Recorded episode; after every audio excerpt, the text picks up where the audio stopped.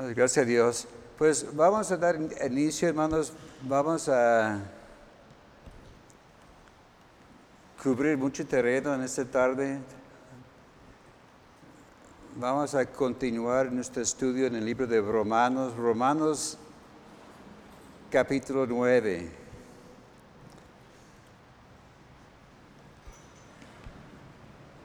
Cuando llegamos al capítulo 8, yo estaba diciendo, gloria a Dios, llegamos al capítulo 8 y, y a veces uno quisiera, aquí nos paramos, ¿verdad? Porque ahí estamos en lo más hermoso, pero como en todo, la, la vida continúa, ¿verdad? Y vamos a, a continuar, vamos a estar viendo Romanos capítulo 9 y vamos a ver los versículos 1 a 13. Pero para iniciar vamos a leer nomás los primeros cinco versículos. Romanos capítulo 9, verso 1. Verdad digo en Cristo, no miento. Y mi conciencia me da testimonio en el Espíritu Santo, que tengo gran tristeza y continuo dolor en mi corazón, porque deseara yo mismo ser anatema, separado de Cristo, por amor a mis hermanos, porque son mis parientes según la carne quien son israelitas y los cuales son la adopción de la gloria, el pacto, la promulgación de la ley, el culto y las promesas. De quienes son los patriarcas y de los cuales según la carne vino Cristo, el cual es Dios sobre todas las cosas, bendito por los siglos. Amén. Señor, gracias te damos por tu palabra en esta tarde, Señor. Gracias, Señor, por darnos, Señor, en esta tarde oídos para oír, un corazón abierto y dispuesto para recibir de ti, Señor.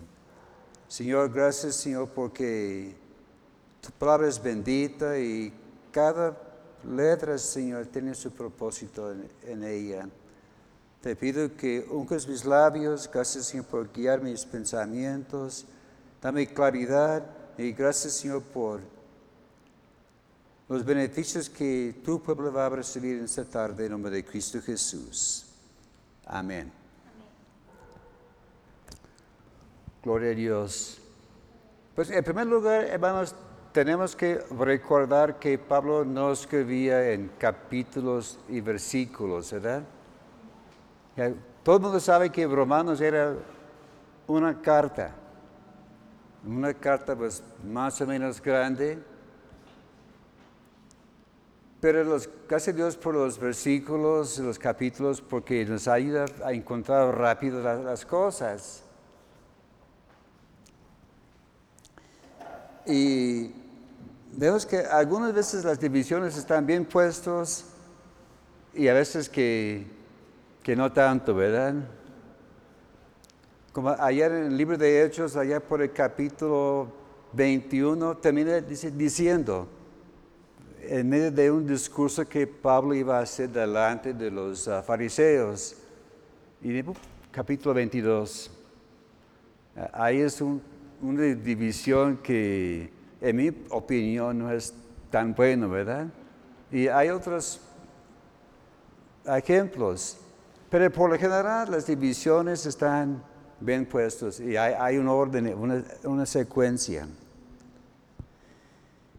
Y ya, ya vimos la semana pasada, gracias a Dios, que el, el hermano pastor ah, terminó con una, una joya, ¿verdad? Y vamos a ponernos allá en el lugar de Pablo. Supongamos que él está escribiendo, hablando que somos más que vencedores, que nada nos va a poder separar del amor de Dios, que estamos victoriosos y, y todo. Y casi podemos imaginar, ahí está Pablo queriendo cantar victoria. ¿Cuántos conocen el canto más que vencedor? Sí lo saben, ¿verdad? Celebra victorioso el triunfo de, el triunfo de Cristo, ha hecho más que vencedor. Mayor es el que está en mí que el que está en el mundo, ha hecho más que vencedor. Y luego todo lo puedo en Cristo que me fortaleza, más que vencedor. Y está casi bailando, ¿verdad? O el otro canto que está un poquito más viejo, habló de quién nos separar del amor de Cristo, ¿verdad? Ni la vida ni la muerte, nada nos puede separar del amor de Cristo. Vemos que Él está allá en el cimo de la montaña. Gritando de victoria y gozo. Pero, ¿cuáles son las primeras palabras que vemos en el capítulo 9? Verdad digo que en Cristo no miento. Mi conciencia da testimonio que tengo una gran tristeza en mi corazón. Por esto puso título de este estudio de una gran victoria a una gran tristeza. Vemos que hay una vuelta de 180, ¿verdad? En la actitud del corazón de, de Pablo.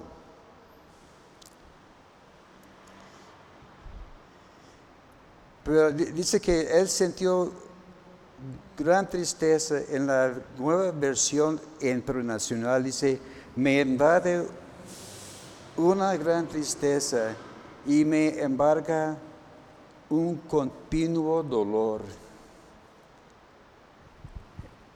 En la versión, la, la palabra hispanoamericana dice, me agobia de tristeza y un profundo dolor me tortura sin cesar en el corazón. La versión, la lengua actual dice, es verdad que estoy muy triste y que en mi corazón siento un dolor que no me deja. Y vemos que esa tristeza está basado en la compasión que Pablo tenía hacia su, su propio pueblo. Vemos que, que Pablo era un hombre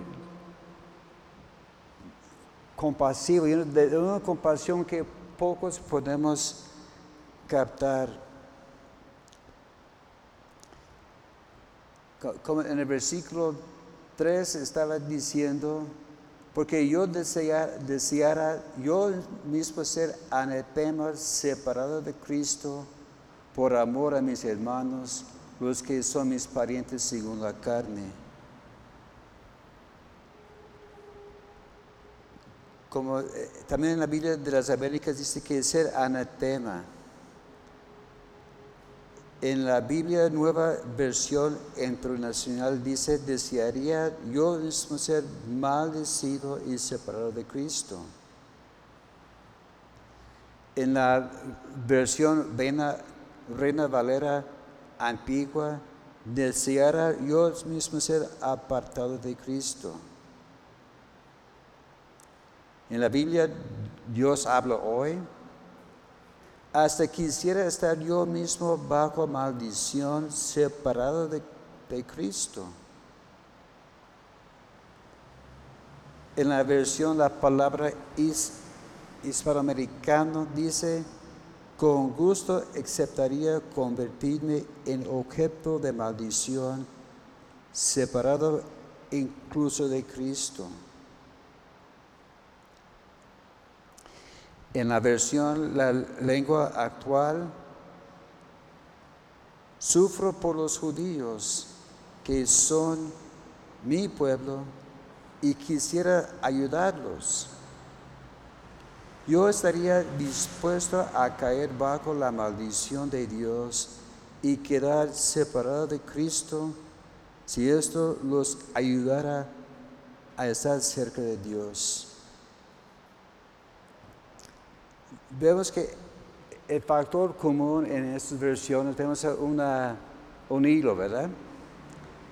Ese hilo es por amor de mis hermanos, mis parientes, por, por mi raza. A ver,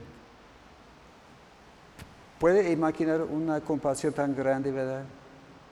Que aún los que le maltrataban, que no le querían, Él los amaba con un amor que, que solo Cristo nos puede, que le podía dar, ¿verdad?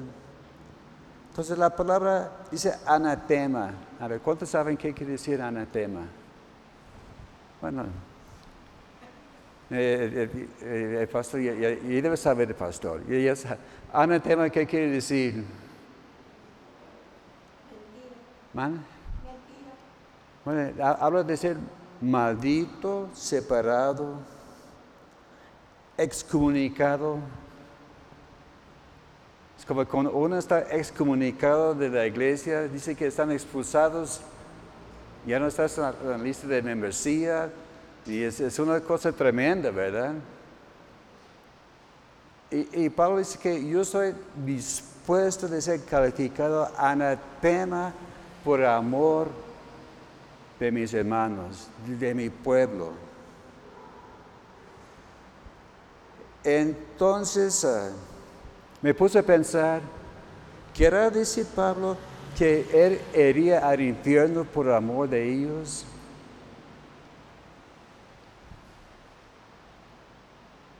Yo no sé. Puede ser.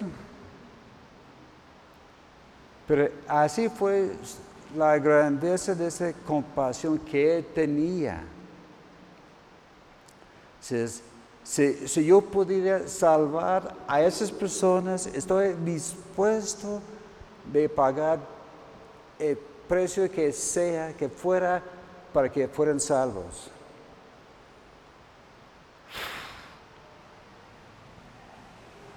Ah, hay pocos que tienen tanto compasión, ¿verdad?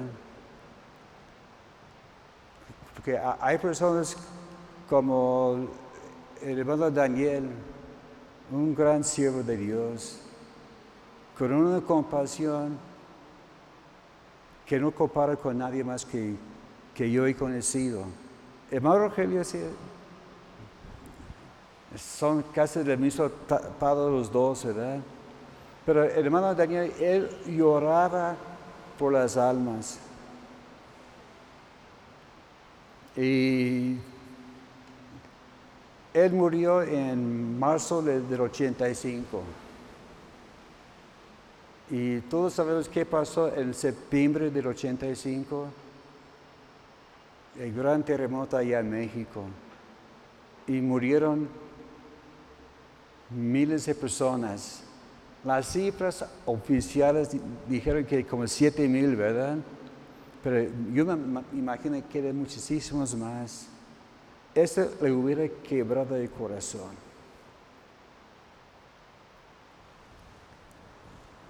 Y este también fue parte de la, compasión de, de Pablo por su pueblo. Y vamos a ver el tema de el por qué los judíos habían rechazado el mensaje de Cristo. Vemos que la mayoría de los judíos lo rechazaron, ¿verdad? Desde, su resurrección fue rechazado. Y recordamos que en el libro de Hechos, las historias, los viajes misioneros de Pablo, él siempre llegaba a un nuevo, lugar, un nuevo terreno. Y llegaba y la gente recibía con gozo la palabra de Dios, pero luego, luego llegaron los judíos para impedir y estorbar la obra. Y vamos a estar viendo razones y motivos de por qué los judíos eran tan cerrados al mensaje. Primer punto es, ¿por qué los judíos resistieron el mensaje de la cruz? Primero, los judíos resistieron el Evangelio de gracia y la justificación por fe, porque pensaron que hacía a un lado las promesas y pactos de sus padres. Porque los judíos estaban confiando totalmente en el Antiguo Testamento, las promesas que Dios había dado a Abraham, Isaac e Israel y a todos los antepasados. Ellos estaban confiando en lo que decía la, ley. Y ellos pensaron que no, esta cosa que somos justificados por gracia, por fe, y que nomás diciendo, yo acepto, está salvo, ese chocaba con, con su modo de pensar. No, no, no cabía en su, en su mente este pensamiento. Lo que los judíos estaban viendo, que la fe, borrando ante Dios todas las distinciones entre los hombres, religiones y naciones, y reduciendo todos a un mismo nivel. Sí, porque los judíos pensaron, miren, somos el pueblo escogido de Dios, somos los, los veros picudos, no hay nadie mejor que nosotros. Y e, e, ese fue su, orgullo, ¿verdad? Y esta cosa que salvos por fe, eh, les estaban bajando a ellos, ¿verdad? ¿Cómo es que somos iguales que los demás? Y e, esta era una, una roce muy fuerte en sus, en sus mentes y en su corazón. Vamos a ver en Gálatas capítulo 3, verso 28. Gálatas capítulo 3, verso 28. Ya no hay judío ni griego, no hay esclavo ni libre, no hay varón ni mujer, porque todos vosotros sois uno en Cristo Jesús. Dice que somos iguales. Porque uno puede decir, mira, yo, yo soy más simpático, yo soy más guapo, yo tengo más tiempo, etcétera, etcétera. Y uno puede diciendo, mira, yo tengo tantos puntos delante de Dios, yo soy mejor que tú. Pero dice que con Cristo somos todos iguales. ¿verdad? Es como cuando una madre tiene varios hijos. Y su hijo le dice, mamá, ¿a quién quieres más? Eh, eh, es difícil, ¿verdad? Pues no, te quiero igual, ¿verdad? Pero no, pero este es más, rebelde, es más latoso, que no, etcétera, etcétera, etcétera. Podemos estar acusando al otro hermano de, de sus puntos malos, ¿verdad? Pero dice que Dios nos ama todos en par, ¿verdad? Así que somos un solo pueblo delante de Dios. Eso es algo que causaba problemas a los judíos. También los judíos pensaron que tendrían que dejar sus cosas particulares para entrar en la iglesia. Porque vemos que ellos tenían mucho en su favor. Y enfrentamos, enfrentamos lo mismo hoy día, ¿verdad? Algunos dicen, ah, pero si me entrega a Cristo tengo que dejar mi religión, ¿verdad? ¿Cuántos han oído este pretexto? Que no, no, no quiero cambiar, no, no me cambies de religión. Delante de Dios no hay religión, ¿verdad? Es una relación, ¿verdad? Y eso también era un roce con los judíos. Pensaron que iban a tener que dejar su religión.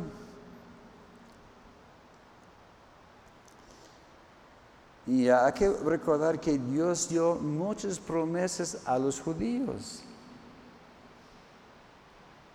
Que a, ellos eran, por eso aquí estamos gracias a los judíos. Pero ellos pensaron que eran demasiado especiales para esto. Otro roce con los judíos era en cuanto a la fe, que la fe usurpando la señal divina, divina dada a Abraham. Recordamos que Dios dio promesas a Adán, a Abraham, y el señal de esta promesa fue la circuncisión. Dijo Dios a Abraham, mira, ese es el señal de mi pacto contigo. Y, dio esta promesa de la circuncisión. Y ese fue el mayor señal hacia los judíos. Pero recordamos allá en Hechos capítulo 15, en el, concilio allá en la iglesia de Jerusalén, había esta discusión, porque Pablo iba predicando y ganando almas en todos lados. Pedro era el primero que fue con Cornelio, con los, los gentiles. Ellos recibían la promesa del Espíritu Santo. Y Pedro dijo, mira, ahí es el, señal. Ellos recibieron la promesa tal como nosotros. Pero había muchos entre los judíos que dijeron, no, no, no, no, no, hay que ser circuncidados, tienen que guardar la ley, etcétera, etcétera, etcétera. Pero se levantó Santiago y dijo, no, ¿sabes qué? Ni nosotros hemos cumplido con la ley. ¿Cómo vamos a poner esa carga sobre ellos, los cuales ni nosotros cumplimos? Y ese también fue el gran roce con los judíos.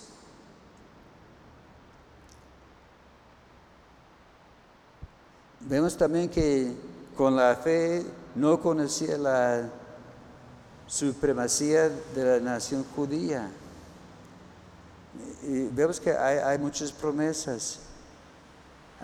vamos a ver un par de ellos en Daniel capítulo 2, verso 44.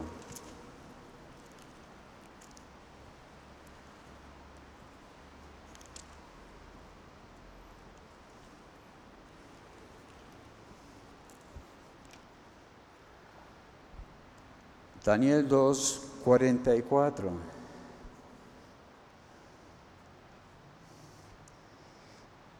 Y en los días, y en los días de estos reyes, el Dios del cielo levantará un reino y no será jamás destruido, ni será el reino dejado a otro pueblo.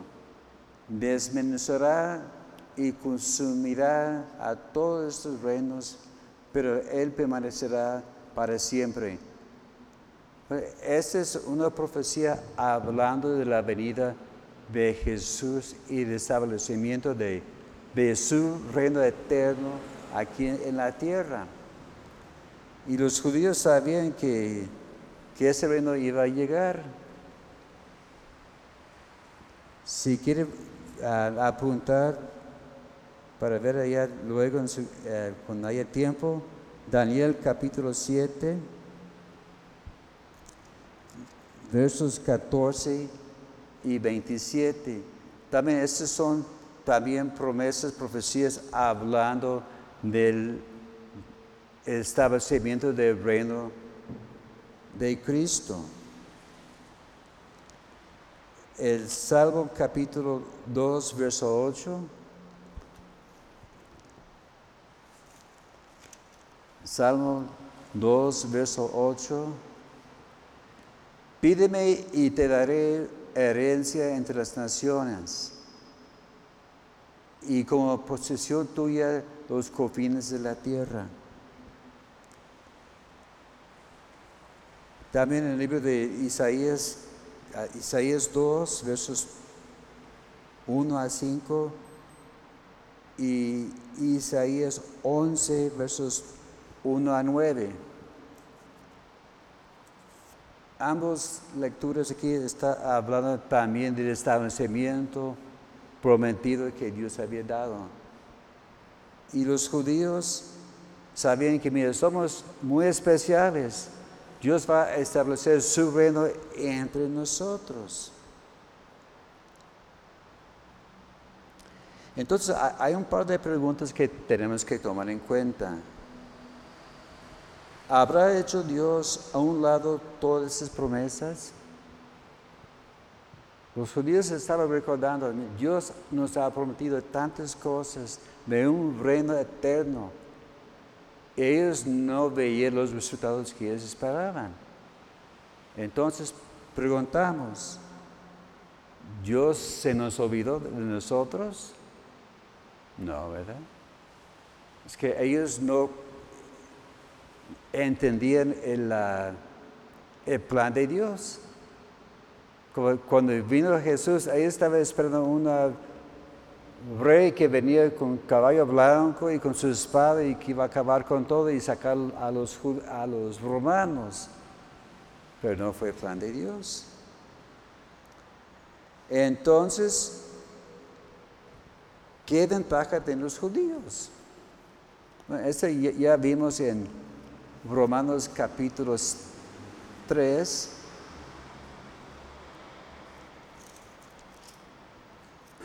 Ahí mismo Pablo propuso esta, esta pregunta.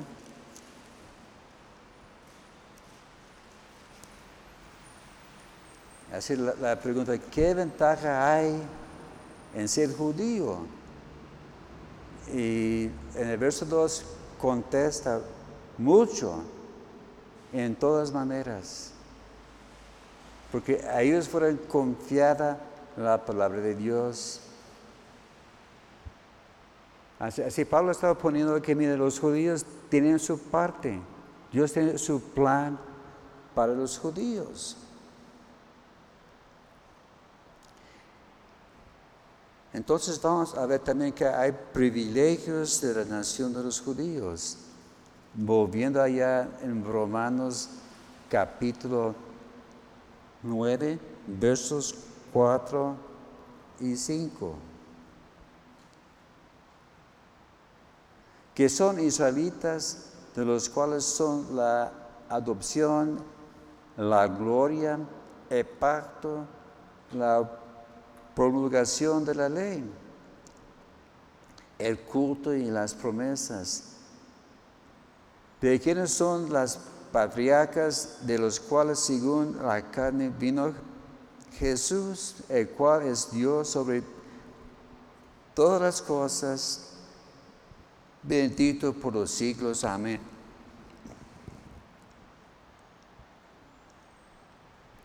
el primer privilegio que tienen los judíos, que eran adaptados como hijos en Deuteronomio capítulo 14, verso 1.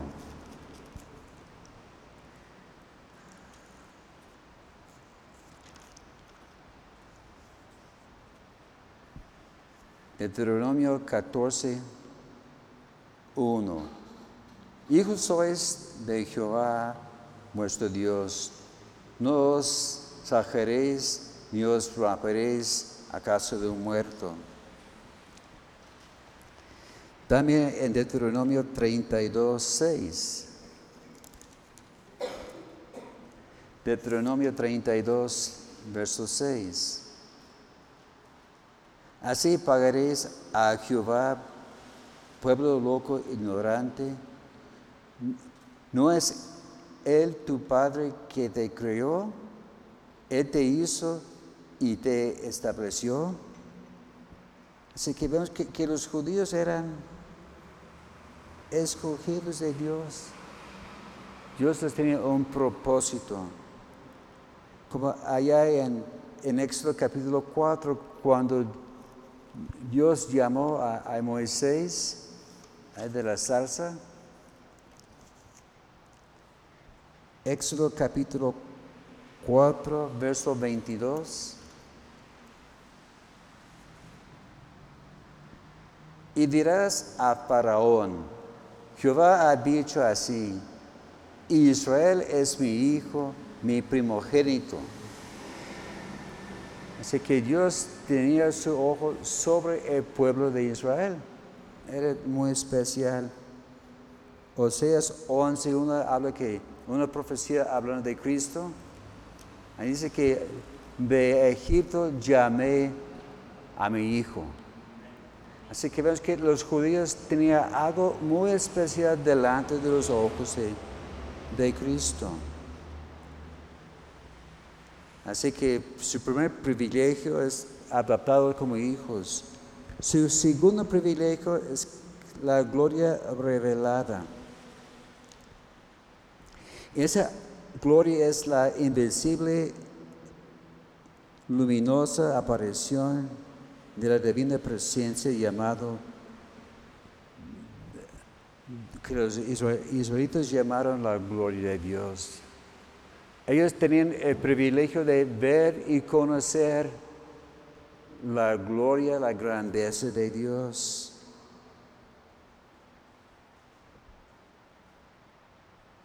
Hay una palabra, la gloria chiquena. Eh, eh, esa palabra no aparece en, el texto original, pero habla de um, una gloria ardiente. Es como cuando cayó la presencia de Dios sobre el tabernáculo cuando fue levantada allá en, Sinaí. Cuando fue dedicado el templo allá en el templo de Salomón, dice que cayó la gloria de Dios y ni siquiera podía entrar los, los sacerdotes. Es algo que los judíos podían ver y experimentaron. Ningún otro pueblo había visto la gloria de Dios en tal forma. Y esa palabra significa la, la gloria donde se hizo habitar Dios. El tercer privilegio que el pueblo de Israel tuvo eran los pactos hechos con los padres. Vemos que hay un pacto con Abraham en Génesis capítulo 15, verso 18.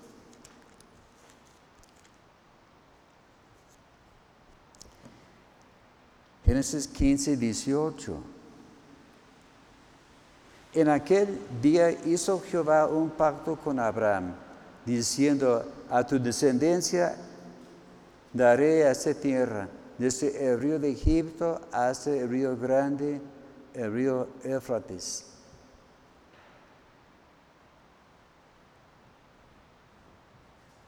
Vemos que es una gran promesa que Dios hizo, una promesa, un pacto, un trato con, con Abraham. También tenemos el pacto de Moisés en Éxodo capítulo 2, verso 24.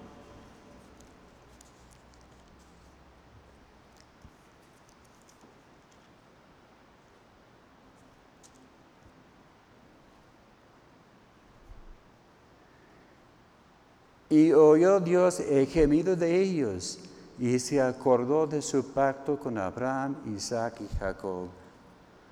Que Dios estaba recordando de la promesa que había hecho con Abraham. El pueblo de Israel ya tenía como 400 años en, en esclavitud y a lo mejor muchos de ellos se habían olvidado de las promesas. Pero Dios apareció y dijo a Moisés, yo sí recuerdo esta promesa, voy a, un, voy a renovar ese pacto con ustedes. También había un pacto con David en segundo de Samuel, capítulo 7, los versos 11 a 16.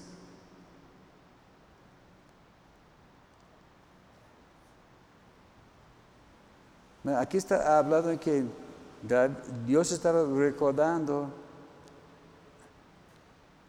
a David que desde los tiempos de los jueces él había guiado el pueblo de Israel a través de todas sus experiencias después de la conquista de la tierra prometida. Y le recordaba que, que Saúl fracasó pero dice que él iba a usar David para edificar un gran casa a su nombre, que yo le seré a él padre y me será hijo.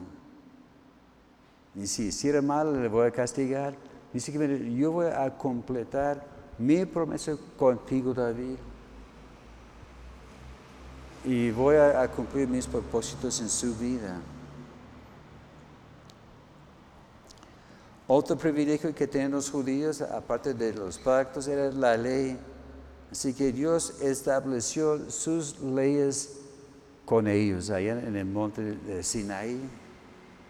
Así que Dios les mostró sus planes y sus propósitos y las claves para vivir una vida de, de éxito. También Dios estableció con ellos el culto, el servicio de templo. Que, que Dios les mostró cómo hacer las cosas.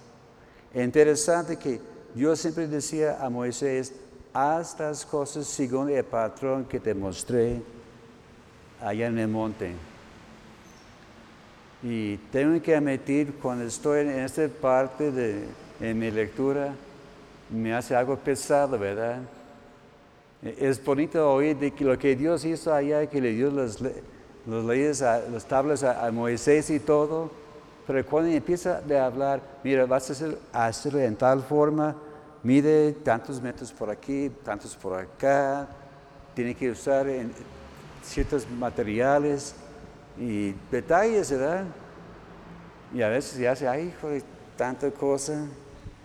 Y, luego de los, los sacrificios, estoy terminando Levítico y a veces me hace también algo pesado, no tanto a hacer los sacrificios. Mire, si eh, el leproso tiene que hacer tal y tal y tal cosa para ser limpio y luego esto, aquel y lo otro, hay tantos detalles, ¿verdad?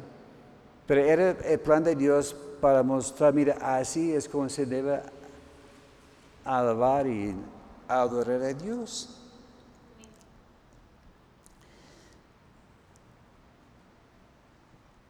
También las promesas, también de quiénes son los patriarcas. Habla de, una tradición, su historia. Sí, ellos tienen que recordar de dónde ellos han venido. Como hay gente que ha dicho, si no recuerdas tu historia, estás condenado a repetir los mismos errores. Y eso estamos viendo mucho hoy día, ¿verdad? Porque muchas cosas que están pasando allá en los Estados Unidos es que los chavos no les enseñaron la historia, no sé qué pasó, si no les enseñaron la historia o qué. Claro, la historia puede ser aburrida, ¿verdad?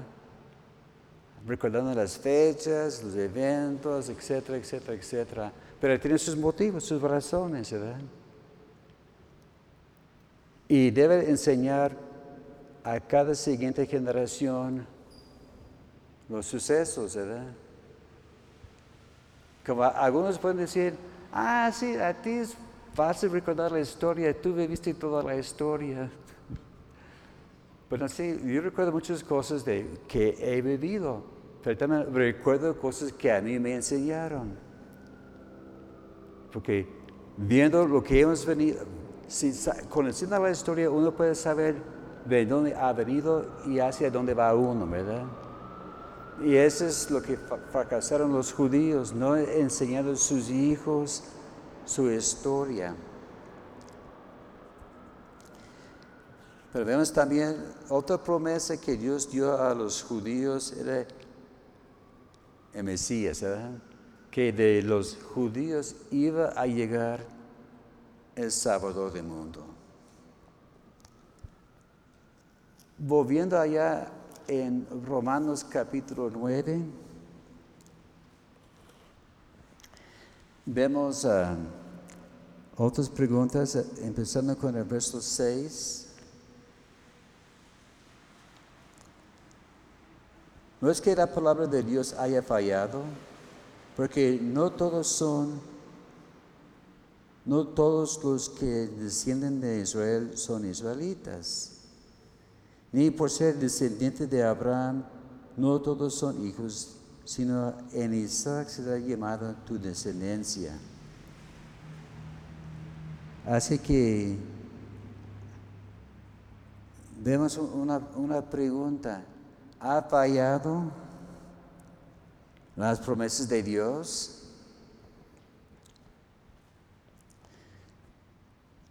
Entonces ponemos a pensar, ¿por qué los judíos han rechazado a Mesías? ¿Cuántos recuerdan lo que pasó después de la resurrección de Jesús? Allá en Mateo capítulo 28.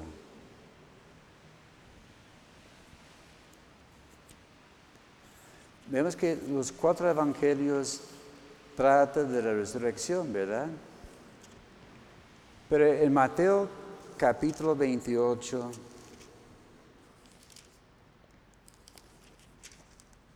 vemos como Jesús apareció a las mujeres, a los, a los discípulos. Pero empezando con el verso 11 vemos esta frase interesante. Mientras ellos iban, he que unos de la guardia fueron a la ciudad y dijeron aviso a los principales sacerdotes de todas las cosas que habían acontecido. Y reunidos con los ancianos y habido consejo, dieron mucho dinero a los soldados, diciendo, decid vosotros, sus discípulos vinieron de noche y lo botaron, estaban nosotros dormidos. Y si esto lo oyere el gobernador, nosotros le persuadiremos y los pondremos a salvo. Y ellos tomaron el dinero, hicieron como les habían instruido. Este dicho se ha divulgado entre los judíos hasta el día de hoy. Que los, ellos dijeron, ah, di esto, que fue robado. Pero hay muchas complicaciones, ¿verdad? Porque Pilato va a decirles, ¿qué pasó? Y si dicen que él se dormido, ¿sabe qué fue la pena de, de caer dormido en el puesto? La muerte. Ay, no te preocupes, si, si, si, si, se enoja Pilato, le vamos a dar también a él una mochadita y asunto arreglado. Puedo decir que esta este fue la primera la primera mordida, ¿verdad? Después de la resurrección. Él dice que es una mentira, mentira. Y dice, hasta desde entonces los judíos no han creído de la resurrección por un engaño.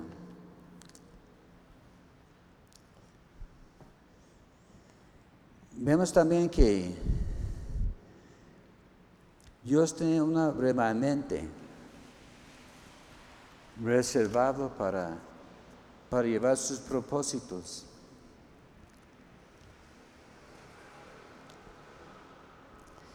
Y, vemos que un remanente es un grupo apartado para un cierto propósito. Vemos aún en las horas más obscuras en la historia de Israel, cuando muchos se habían alejado de Dios, yo siempre tenía guardado un remanente, como había tiempo de, Elías. Elías pensaba, yo soy el único, ya no hay creyentes, se acabó la obra. Y Dios le dijo, ¿sabes qué? Hay siete mil que no han doblado la rodilla ni empezado a Baal. Así, Dios siempre, aún en la hora más oscura, tiene reservado un remanente para llevar su palabra. Y como dice allá en, el versículo 6, no todos los descendientes de Israel son israelitas. En los versículos 7 a 9 habla de Isaac. Dice que ni por ser descendiente de Abraham son todos hijos, sino en Isaac te llamarán tu descendencia. Esto es no los que son hijos de, no los que son hijos según la carne son los hijos de Dios, sino los que son hijos según la promesa son contados como descendientes. Porque la palabra de la promesa es esta. Por ese tiempo vendré a Sara y tendrá un hijo. Dice que no todos que son descendientes de Abraham son de Israel, ¿verdad? A ver, ¿cuántos hijos tuvo Abraham?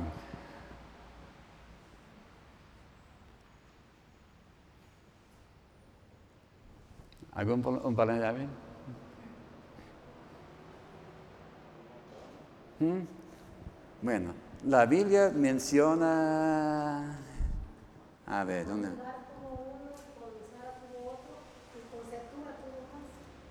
Ok, eran ocho, allá en Génesis capítulo 25.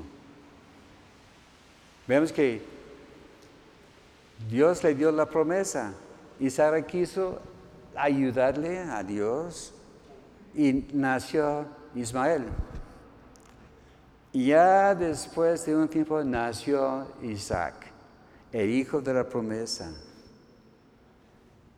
Y murió Sara. Abraham se volvió a casar y con Centura tuvo otros seis hijos, allá en Génesis capítulo 25. Todos los seis, los ocho son hijos de Abraham, ¿verdad? Pero no todos son israelitas, porque el clave es los que están nacidos según la promesa. La semiente de Abraham tiene tres significados. Primero, el semiente natural en Juan capítulo 8, verso 37.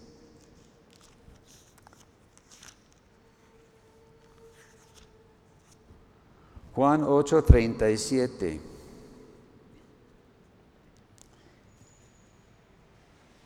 Sé que sois descendientes de Abraham, pero procuráis matarme porque mi palabra no haya cabida en vosotros. Si el primer descendiente es natural, como vimos también en Romanos 9.7, habla de la descendencia semiente verdadera. Los que son nacidos según la promesa. También la iglesia somos descendientes, semiente de Abraham, en Gálatas 3, 29.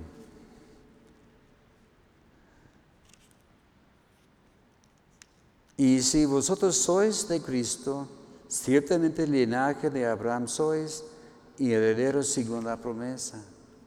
Aquí nosotros somos simiente de la promesa, hijos de, Abraham, ¿verdad?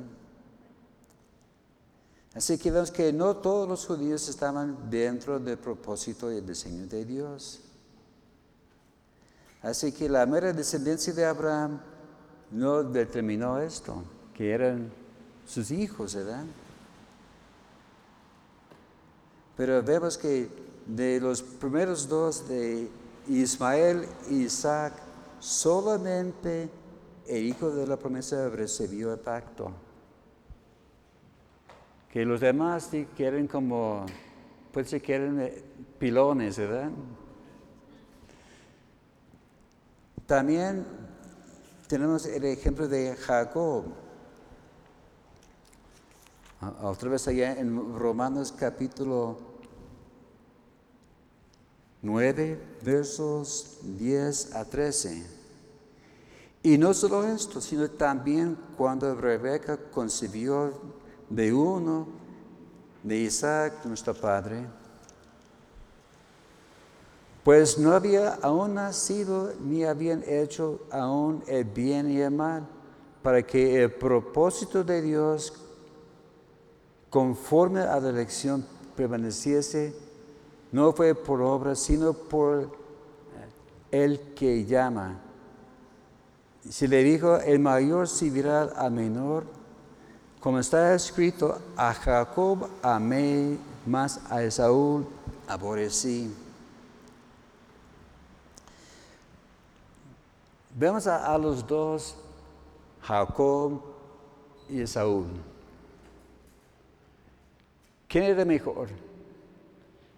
¿Quién tiene el mejor carácter? ¿Quién lo hubieras escogido tú entre, entre estos dos? Vaya elección, ¿verdad? Vemos que Jacob no fue el mejor moralmente. Como su nombre Jacob, tramposo, engañoso.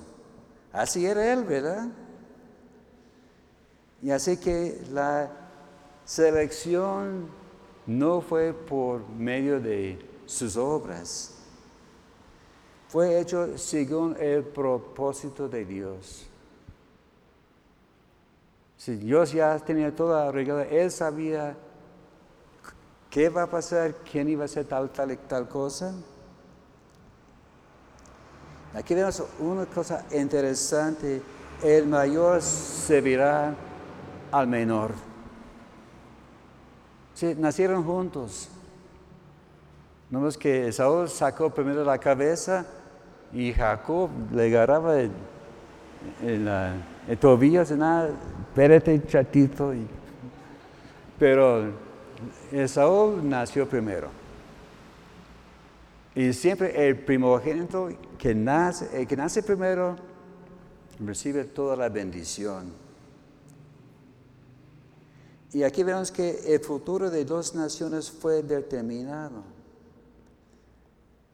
Y al final de cuentas la palabra de Dios fue cumplida. Y vemos que el propósito de Dios está firme porque no está determinada por las obras, sino por el que les llama, ¿verdad? Así que uno puede tener un montón de obras, pero es Dios que determina todo. Aquí vemos, hermano, cuatro palabras claves. Primero, propósito. Allá en, el, el versículo 11. Porque dice que ninguno ha hecho ninguna cosa, pero para que fuera cumplido el propósito de Dios. Propósito quiere decir poner ante uno, determinar, presuponer a una línea de acción, de conducta, y luego tomar la decisión de llevarlo a cabo. Si Dios tiene un propósito para cada una de nuestras vidas. Y el propósito de Dios para el linaje del futuro de Israel fue puesto sobre Jacob, ¿verdad? Que luego tuvo su encuentro con Dios y le cambió de nombre, ¿verdad? A Israel, príncipe con Dios. La segunda palabra es elección. Es habla de seleccionar de uno de un grupo, escogiendo, ¿verdad? Como en, las elecciones que tenemos en, nuestra vida, ¿verdad? Cuando hay ah, elecciones, hay que escoger, ¿verdad? Mira, aquí tienes la elección, tienes 10 candidatos. y hay que escoger, no puedes escoger dos o tres, solamente una persona, ¿verdad? Porque si tienes el boleto ay, y, y voy tachando uno, dos, tres, cuatro, está anulado el boleto, ¿verdad? A ver, escoge uno, ¿verdad? Y uno dice, híjoles, ¿a quién voy a escoger, verdad? A veces no tenemos de dónde escoger, pero hay que escoger a alguien, ¿verdad? Pero vemos que Dios había elegido a Jacob. Otra palabra clave es el propósito según la elección. Ese significa un propósito formado de tal manera que constituye una elección en sí mismo. Si Dios tuvo su propósito en escoger a Jacob. Él sabía a final de cuentas el, el final. En el verso 3 dice, como está escrito, a Jacob amé más a Saúl aborrecí. Interesante esta palabra. Porque aquí se usa en contraste de amor. Porque no es el mismo de, la palabra que usamos hoy día, de aborrecer, ¿verdad? Porque a veces decimos, te aborrezco. Es un desprecio, ¿verdad?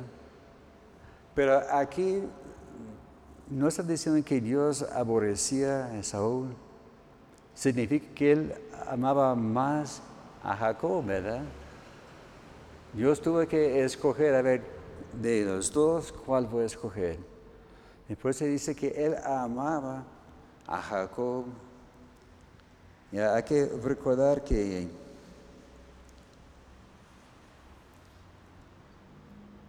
no quiere decir que, que no le quiere ver la cara de Saúl, ¿verdad?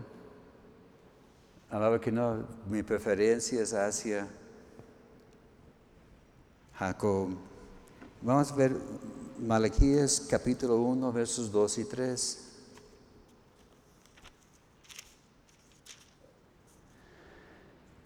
Malaquías capítulo 1, versos 2 y 3. Yo os he amado, dice Jehová, y dijiste, ¿en qué nos amaste? ¿No era Esaú hermano de Jacob? Dice Jehová, y amé a Jacob. Y a Saúl aborrecí y convertí sus montes en desolación y abandoné su heredad para los chacales del desierto. Aquí podemos ver para terminar que el semiente verdadera son los hijos de la promesa. Y aunque había muchos de, los nacidos de Israel que no aceptaron al Mesías, la palabra de Dios fue cumplida, ¿verdad? Dios rescató el remanente. Aún hoy día hay muchos en Israel que, que no aceptaron al Mesías. está esperando la primera venida del Salvador pero ya vino. Y sus corazones están cerrados, ¿verdad? Y por esto Pablo sentía esta compasión.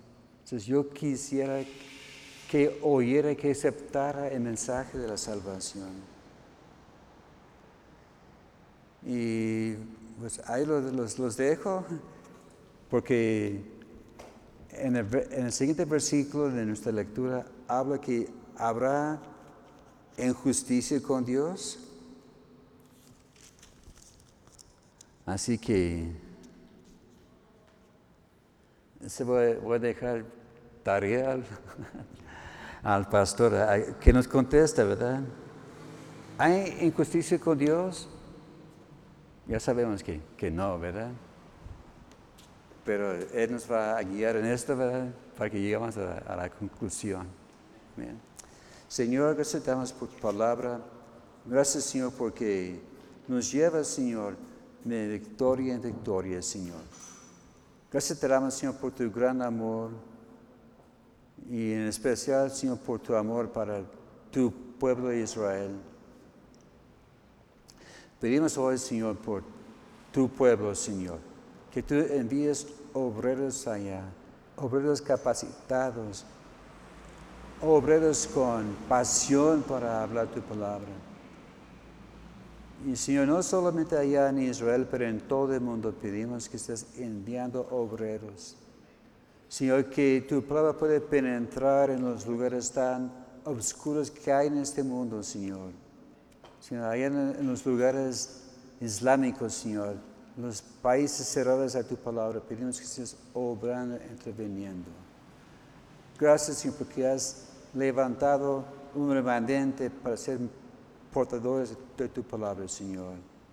Señor, gracias te damos porque nos has llamado para llevar tu palabra. Y gracias, Señor, por llenarnos, Señor, de esa compasión y que podamos ser, Señor, fieles siervos en nombre de Cristo Jesús.